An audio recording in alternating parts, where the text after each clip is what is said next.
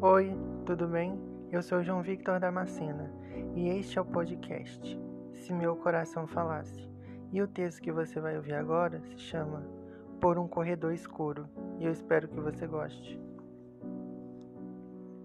Todo mundo agora pode saber como eu me sinto e essa é uma sensação estranha porque antes eu me olhava no espelho e nem conseguia me reconhecer. E sempre pensava Talvez quando você for mais velho, tudo se acalme. Só que eu não tinha reparado como aquela sensação estava me matando por dentro. E se eu tivesse tudo, mas ninguém para conversar? Seria como andar por um corredor escuro. Ninguém estaria me ouvindo, como se eu estivesse sozinho.